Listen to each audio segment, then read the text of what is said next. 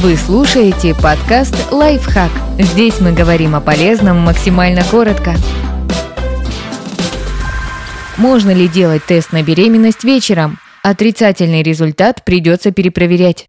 Когда лучше делать тест на беременность? Большинство тестов рекомендуется делать не раньше, чем в первый день задержки месячных. Если вы не знаете, когда они должны начаться, вы ждите как минимум 21 день после последнего незащищенного полового акта. Дело в том, что тест на беременность определяет содержание в моче хорионического гонадотропина человека, иначе ХГЧ, а он начинает образовываться после имплантации эмбриона, то есть примерно через 6 дней после оплодотворения. И когда оно произошло, сказать еще труднее. Даже если цикл длится 28 дней, овуляция может случиться не на 14 Ее время может варьироваться от месяца к месяцу. Это способно повлиять на сроки производства ХГЧ и на то, когда его удастся обнаружить.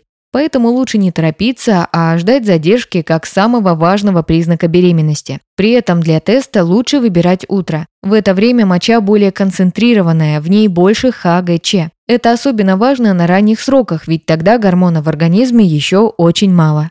Можно ли делать тест на беременность вечером? Да, Тест на беременность можно делать в любое время, но вечером моча разбавленная, концентрация ХГЧ в ней меньше, чем утром, так что вероятность ошибки выше.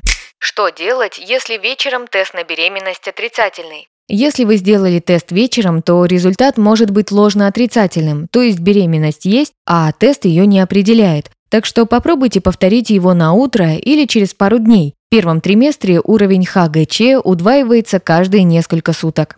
Что делать, если вечером тест на беременность положительный? Если вечером вы увидели две полоски, скорее всего, ХГЧ в вашем организме уже достиг такого уровня, что обнаруживается даже в разбавленной моче, а значит вы беременна. Впрочем, иногда бывают ситуации, когда тест ошибается.